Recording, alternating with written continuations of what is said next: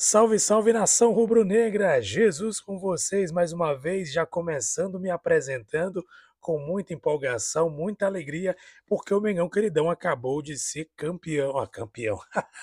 já estou profetizando campeão. Conseguiu a classificação para as quartas de finais em cima do Fluminense pelo placar de 2 a 0. Gol do aniversariante Arrascaeta e gol do nosso ídolo Gabigol um jogaço, né? Um jogo assim. Tem muita coisa para falar sobre o jogo, mas de antemão quero dizer: Flamengo jogou com raça, com vontade. Claro, muita coisa para se corrigir. Isso, sem dúvida, teve polêmica do Gabigol, teve muita coisa e nós vamos começar a falar agora para você sobre isso. Exatamente aí, cerca de 20 minutos após o jogo, estou gravando esse podcast nessa quinta-feira, dia 1 de junho de 2023, já iniciando o mês de junho com ótimas notícias para o Mengão queridão. Já estamos no ar com o seu, meu, nosso podcast Mengão em Foco. Está entrando no ar o seu podcast Domingão. Mengão em Foco. A apresentação: Jesus e TH.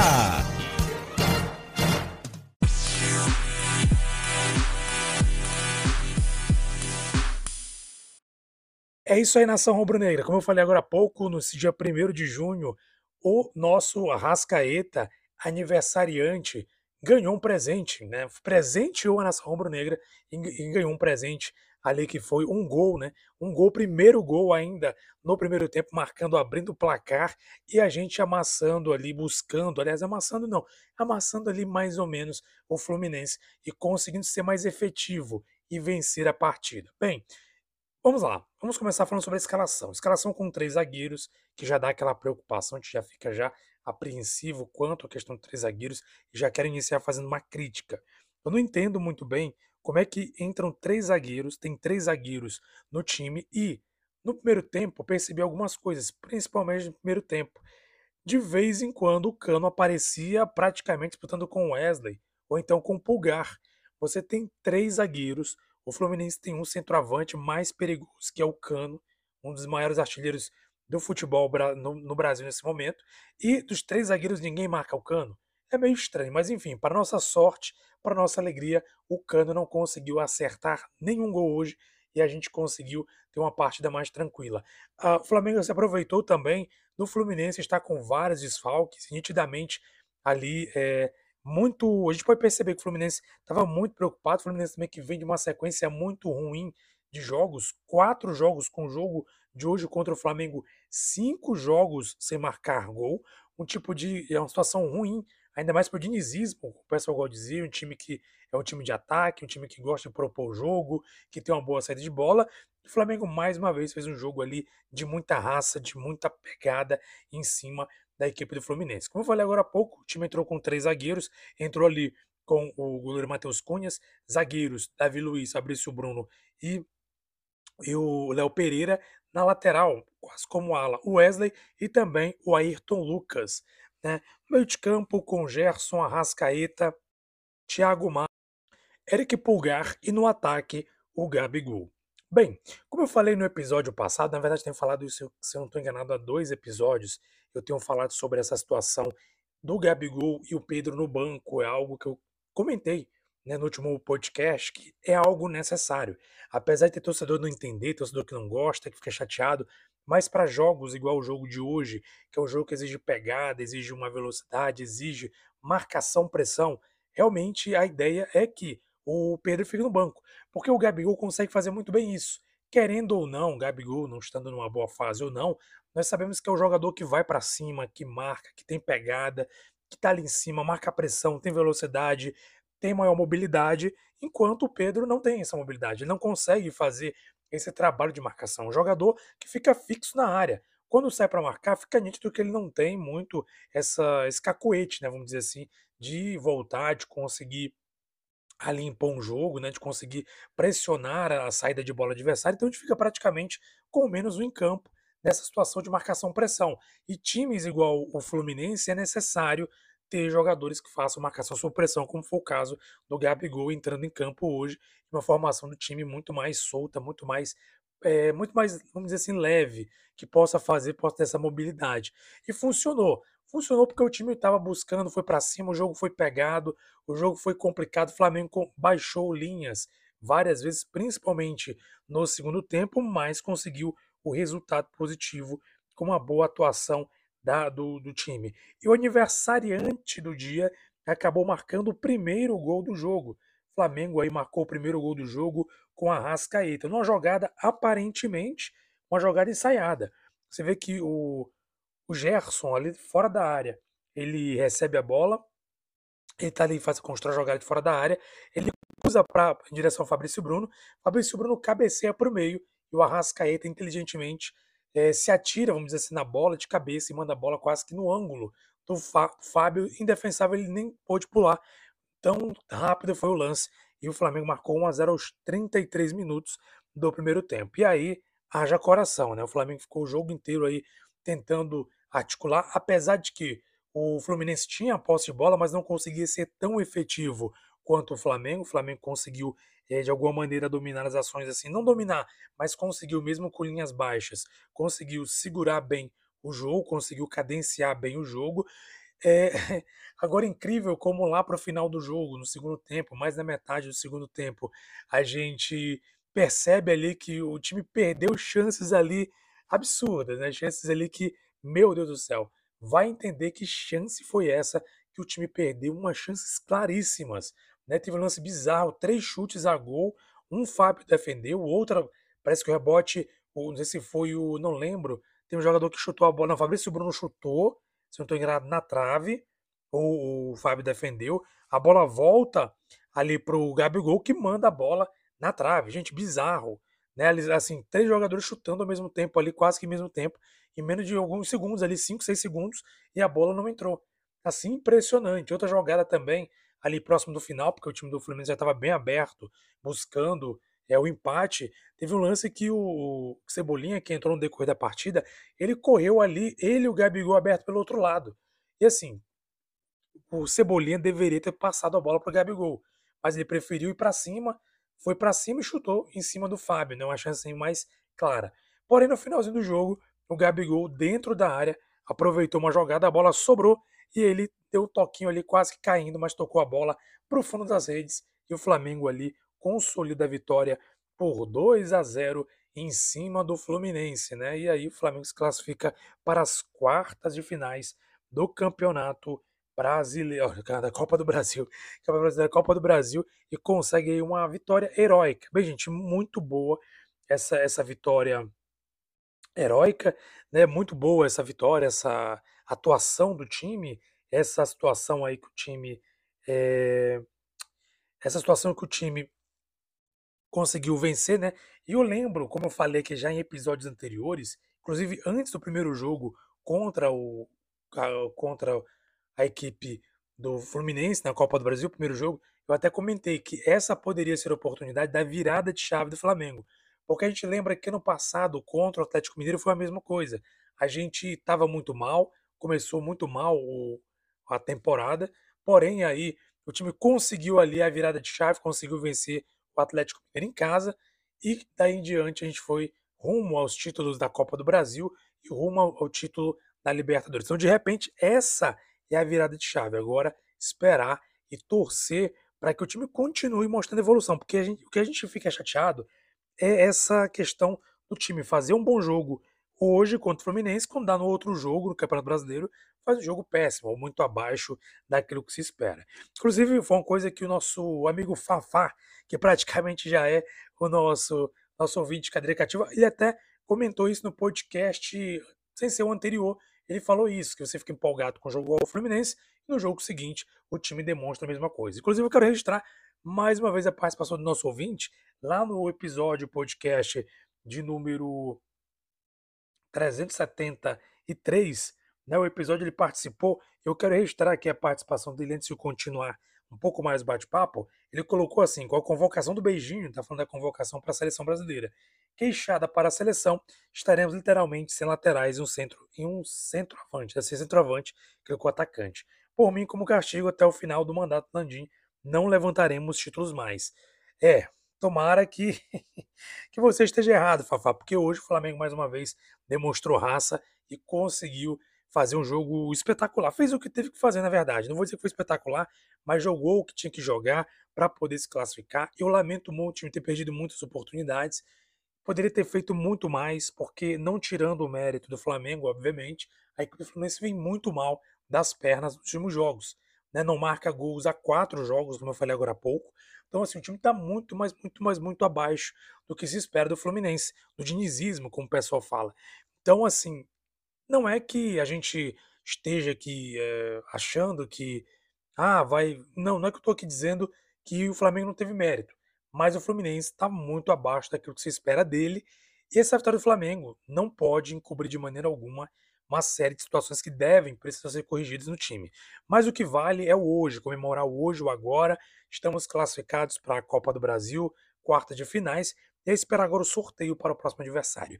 E teve a alfinetada do Gabigol, porque teve polêmica durante a semana a respeito de possível racha dentro do Flamengo. Vamos falar sobre isso daqui a pouco no próximo bloco.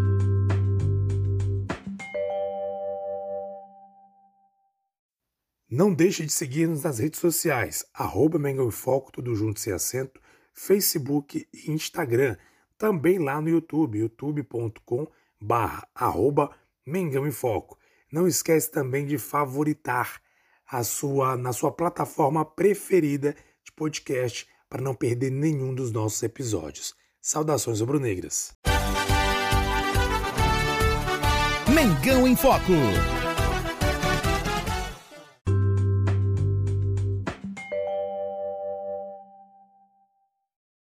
Apesar da vitória, Gabigol soltou ali. Gabigol soltou a voz e falou poucas e boas para o repórter da Globo, Eric Faria. Né, uma das falas dele, né, que foi cortada aqui pelo GE, Flamengo sempre é nosso amor, a gente está lá todos os dias para correr pelo Flamengo. O Flamengo não é Big Brother com câmeras é, fofoquinha. Flamengo não é isso. O pessoal cortou um trecho, colocou aqui no Twitter, mas o que ele falou foi muito mais complicado foi assim, foi muito mais conciso o que ele falou para o repórter. Ele falou que a imprensa que gera um clima de desconforto, é a imprensa que tenta criar um clima ruim, e que na verdade eles estão ali correndo pelo Flamengo. Né? E falou isso que eu acabei de falar para vocês, que não é fofoquinha, não é Big Brother, que o time está ali correndo para fazer, para conseguir vencer pelo Flamengo. Agora, a verdade é que realmente é, houve essa semana relatos de que há uma racha dentro do time, que o Davi Luiz quer assumir a liderança do time, e ao mesmo tempo o Gabigol é um líder do time, e tem ali um racha, uma briga entre os dois, e alguns jogadores se posicionam ao lado de um e outros ao lado de outro, a maioria aí é ao lado do Gabigol, por exemplo. Então existe aí essa conversa, esse, é, essa questão. Inclusive o repórter Mauro César trouxe um bate-papo que ontem, salvo engano, houve uma conversa. O Landim foi até o CT para ter uma conversa com os jogadores sobre essa questão de desse racha, né, ou do que a imprensa tem falado sobre os jogadores, para conversar com eles sobre essa situação, desentendimento, etc. Sabe-se lá o que falou, mas o que tudo indica foi uma conversa muito amena, nada ali de, de colocar alguma coisa ou impor alguma coisa. Foi uma conversa ali, talvez para tentar parar as arestas. E esperamos que tenha resolvido, porque a gente não precisa de nenhuma crise, né? Agora, curioso, vou falar o outro lado da moeda, eu até comentava no grupo que eu participo do WhatsApp com amigos flamenguistas, porque assim, incrível como a imprensa, de modo geral, apesar de que uma coisa que nosso amigo TH, que é, é, sempre participa aqui, de vez em quando participa do nosso podcast, ele fala direto. É né, uma coisa incrível, que não, não, assim, sempre vaza coisa, vaza escalação, vaza bate-papo, vaza uma coisa aqui, uma coisa ali, uma briga, uma rixa, ou não sei o que, um desentendimento, sempre vaza. Por isso o Juvenil Casagrande, sempre tem informações ali que ninguém tem. Então, assim, quem é que anda vazando isso? Né? Certamente alguém que está ali nos bastidores, diretoria, eu não sei, alguém ali do Flamengo costuma fazer isso. E, ou seja, a culpa não é sempre ou absolutamente dos jogadores da imprensa, né? É, ou de algum jogador está espalhando isso, ou de alguém de comissão técnica. A imprensa simplesmente vai lá e passa né, o, aquilo que está acontecendo, ou pelo menos expõe o que está acontecendo. Isso procura sempre, de alguma maneira, criar uma crise no Flamengo. E é isso que o Gabigol ele contesta e reclama. Nesse ponto, devo concordar com ele.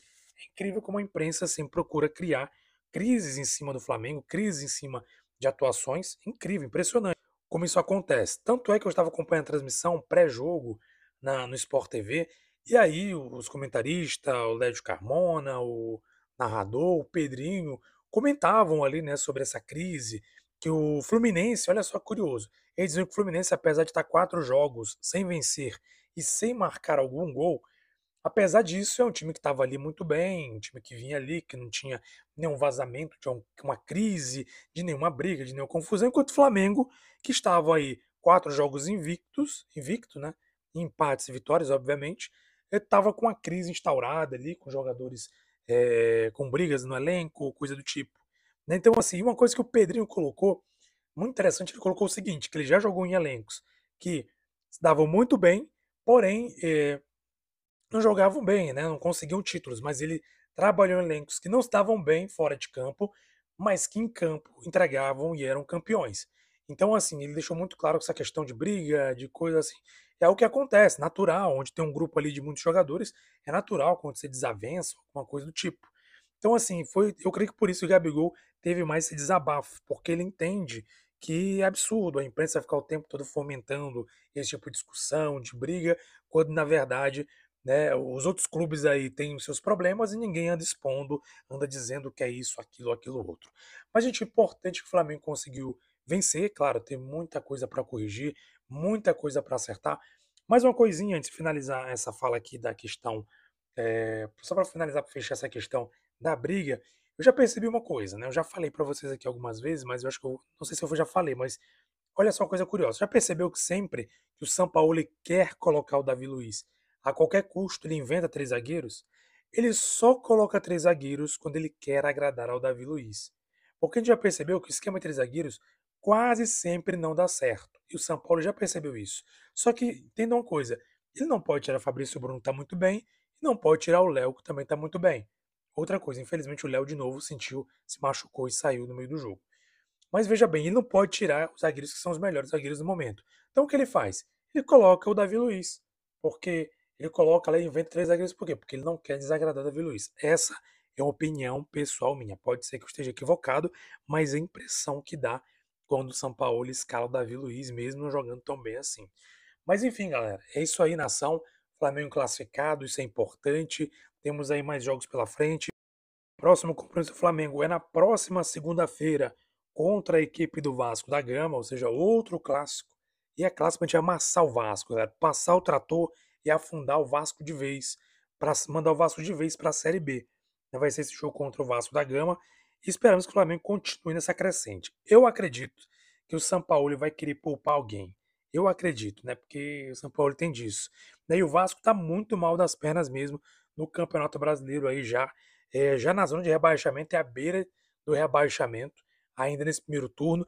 Então, assim, é hora de afundar de vez o Vasco. Não é hora de dar moleza, não. A gente precisa encostar e continuar ali na briga, na parte de brigar para chegar na parte de cima da tabela. E para isso, uma vitória sobre o Vasco é de suma importância.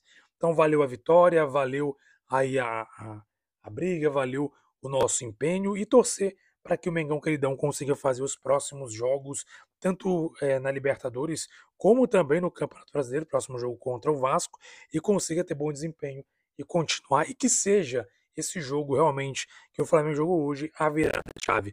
Como sempre, eu quero saber a sua opinião, Quero saber o que você acha, o que você pensa desse jogo, desse episódio. Coloque nos comentários, faça igual o Fafá, que sempre participa com a gente. Coloque nos comentários qual a sua opinião, o que você acha desse possível, desse suposto racha no elenco, o que você achou do jogo contra o Fluminense hoje, o que você espera do Flamengo de agora em diante. Um abraço, nação rubro-negra. Na segunda-feira estamos de volta, no mesmo esquema, porque como o Flamengo joga segunda, eu vou trazer o podcast na segunda noite ou no mais tardar na terça-feira.